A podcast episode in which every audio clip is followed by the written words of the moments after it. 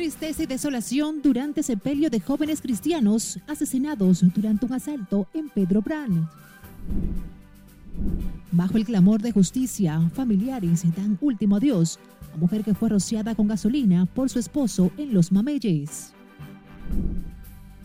Pese a petición de ciudadanía para su cierre, continúa sin ningún tipo de protección paso a desnivel de la avenida 27 de febrero con Defilló. Departamento de Salud Mental del Gobierno ha recibido más de 500 llamadas en lo que va de año. República Dominicana encabeza lista de países con mayor nivel de acoso escolar o bullying.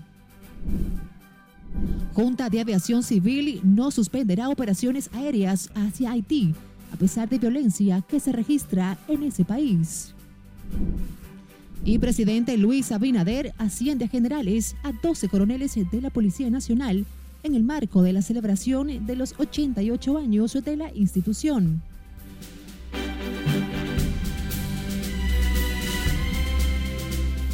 Hola, ¿qué tal? Muy buenas tardes. Qué placer reencontrarnos en esta emisión fin de semana de Noticias RNN de este sábado 2 de marzo. Graciela Acevedo les acompaña. Iniciamos esta emisión de fin de semana en el cementerio Cristo Redentor, donde en medio del dolor e impotencia fueron sepultados los dos jóvenes cristianos asesinados durante un intento de atraco la noche del pasado jueves en el municipio de Pedro Brand. Juan Laurencio nos completa la historia.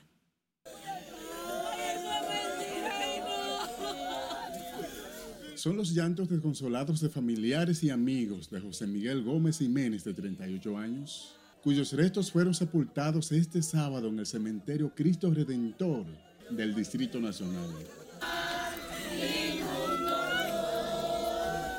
Mientras que Javier Hernández de Jesús fue sepultado en el Distrito Municipal La Cuava es un caso de gente grande de gente adinerada. Y ellos le caen, ellos lo encuentran. Ellos lo encuentran, pero otra vez se llevaron dos jóvenes buenos, dos jóvenes cristianos, que todo el pueblo lo quería. Y dejando niños en la ofanda. Y dejando una bebé de dos meses sin su papá. Y dejando a mi hija viuda ya su, a su corta Estaba en la casa y salió a buscar un vehículo que tenía, que estaba, lo estaban pintando. Y es que la comunidad de La Guayiga aún llora la muerte de estos servidores de Jesús y demandan de las autoridades acciones claras para enfrentar la inseguridad que según ellos invade dicha localidad.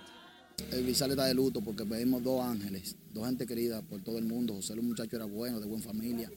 Igual Javierito también. Y de verdad yo creo que tomen carta en el asunto con la delincuencia porque están dañando gente inocente. Nosotros no tenemos conformidad y queremos justicia. Queremos que el presidente cree un bono justicia, un bono seguridad, así como él crea un bono vivienda, un bono, un bono que ellos, que tal vez esas madres que están ahí puedan dárselo a sus hijos y entender que van a regresar. Notablemente conmocionados, familiares, amigos y vecinos lamentaron que los malhechores se les cegaran la vida a dos jóvenes de la iglesia que calificaron como ángeles de bien, mientras que piden que el hecho no quede impune. Esto fue un hecho aberrante que consternó no solamente un municipio, sino a todos los dominicanos. Y nosotros esperamos que la justicia se haga aquí, que las autoridades tomen carta en el asunto, ya que fueron dos jóvenes que eran ejemplares en la sociedad. Sin embargo, lamentaron que hasta el momento no se tengan pistas de los asesinos de los cristianos que dejaron cinco niños en la orfandad. Juan Laurencio, RNN. Esta mañana también fueron sepultados los restos de la joven Susana Santana Fabián, de 28 años, que falleció por quemaduras provocadas a mano de su pareja. Nuestra compañera Jafreisi Bazán nos cuenta. Con gran tristeza, familiares y amigos de Susana Santana Fabián le dieron hoy el último adiós en este cementerio Cristo Salvador en el municipio Santo Domingo Este. Susana Santana, quien residía en el sector Los Mameyes, estaba luchando por su vida luego de haber sido rociada con gasolina por su pareja Robinson Amaury Javier Rincón. Fue un hecho pasional. Ustedes saben que fue por motivo de celo que lo hizo, pero ese motivo de arrepentimiento no, no, no lo creemos, porque ningún hombre debe de arrebatar la vida a su compañera, porque eso no es justo. La mujer no se maltrata. Familiares piden justicia y la pena máxima para el verdugo de Susana. Sí queremos que se haga justicia, que yo sé que el Señor va a hacer justicia. En nombre de, de todo, de todo, queremos que no se quede impune este caso. La consternación embarga a la comunidad Los Mameyes y a quienes la conocieron, vecinos, amigos y familiares de la Oyotzisa la describen como una buena persona llena de valores y muy servicial. Yo no quisiera que esto pase más nunca en la vida, porque esto me duele a mí. Y esa familia yo la conozco, conocí al matador también.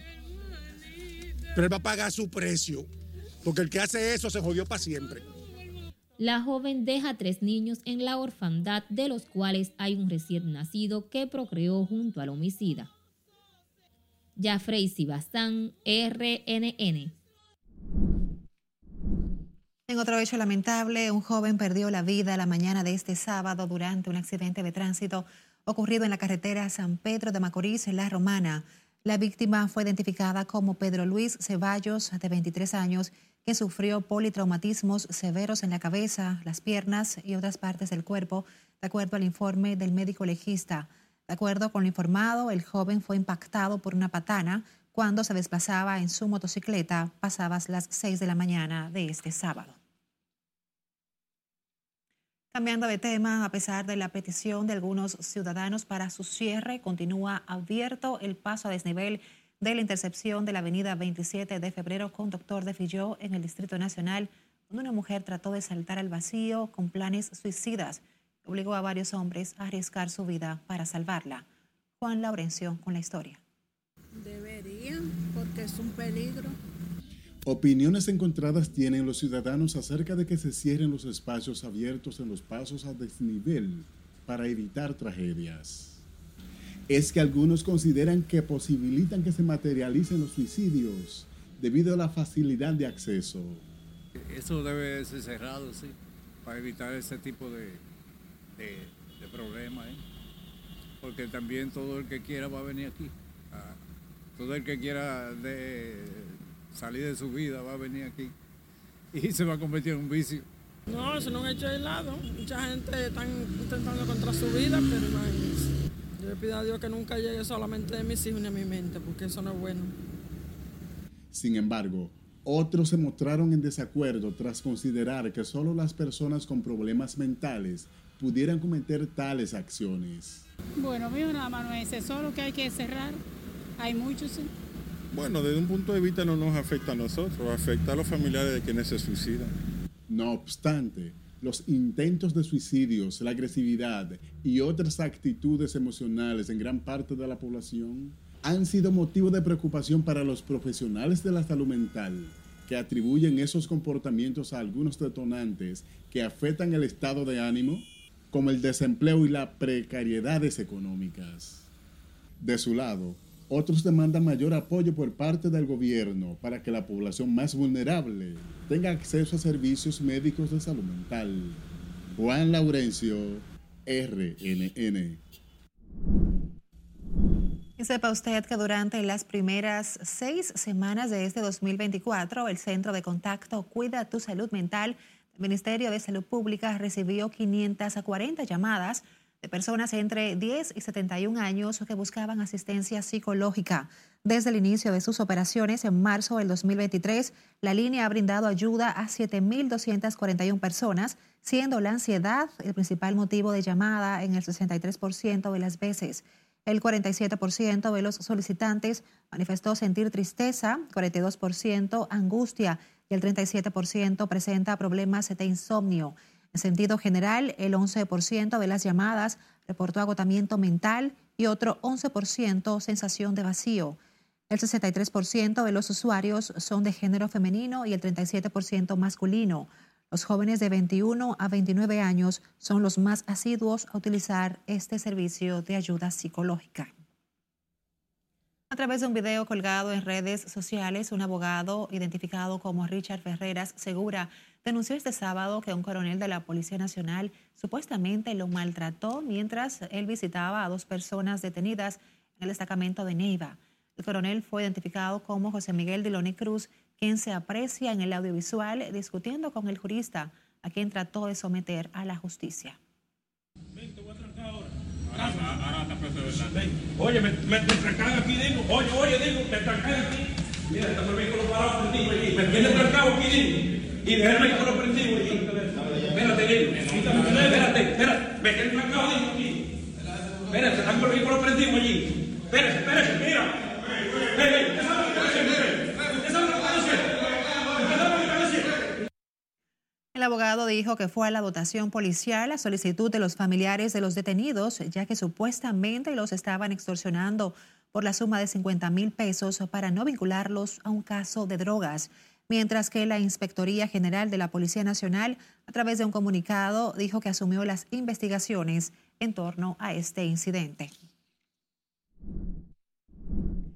La Policía Nacional celebró este sábado su aniversario número 88, consagrada como una organización empoderada, motivada y dignificada, de acuerdo con las palabras del ministro de Interior y Policía, Jesús Chu Vázquez.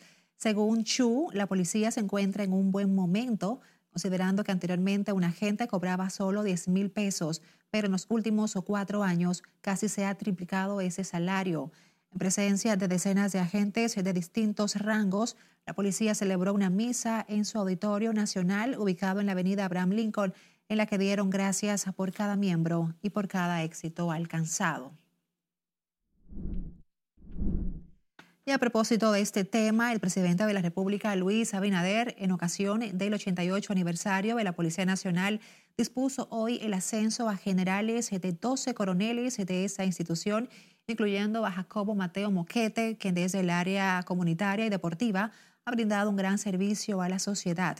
La medida fue adoptada mediante el decreto 121-24, en el que figuran como nuevos generales Mateo Moquete, Cristina García Domínguez, Julio E. Pérez Félix, Juan Sebastián P. Guzmán Toribio, Juan G. Gotró Martínez, Juan Bautista Jiménez Reynoso, Eduardo A. Escalante Alcántara, Juaner Núñez Quesada, Julio César Acosta Félix, Frank de los Santos Encarnación, Wandy M. Made Montilla y Jorge Luis Galán Guerrero.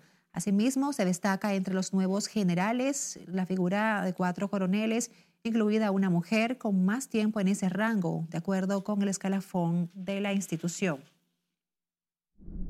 Vamos a comerciales. Al regreso, les contamos en qué posición quedó la República Dominicana en el informe sobre acoso escolar del Banco Mundial. Y además sabrá por qué la Junta de Aviación Civil decidió continuar las operaciones aéreas hacia Haití. Esta es la emisión fin de semana de Noticias RNN